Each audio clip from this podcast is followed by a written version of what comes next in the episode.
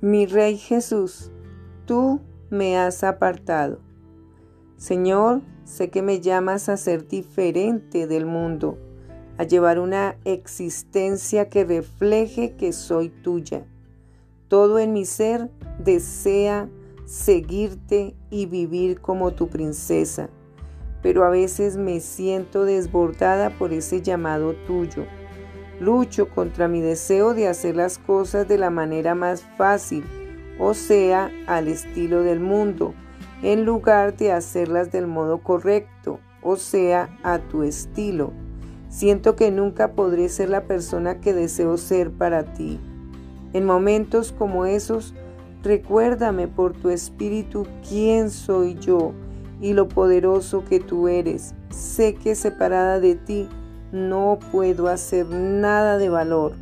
Así que por favor, Dios, ayúdame a aferrarme al poder de tu fuerza sobrenatural y a estar en este mundo sin convertirme en parte de él.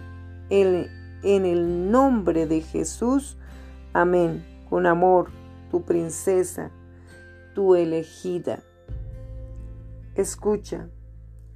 Y nosotros no hemos recibido el Espíritu del mundo, sino el Espíritu que proviene de Dios para que sepamos lo que Dios nos ha concedido, lo cual también hablamos no con palabras enseñadas por sabiduría humana, sino con las que enseña el Espíritu, acomodando lo espiritual a lo espiritual.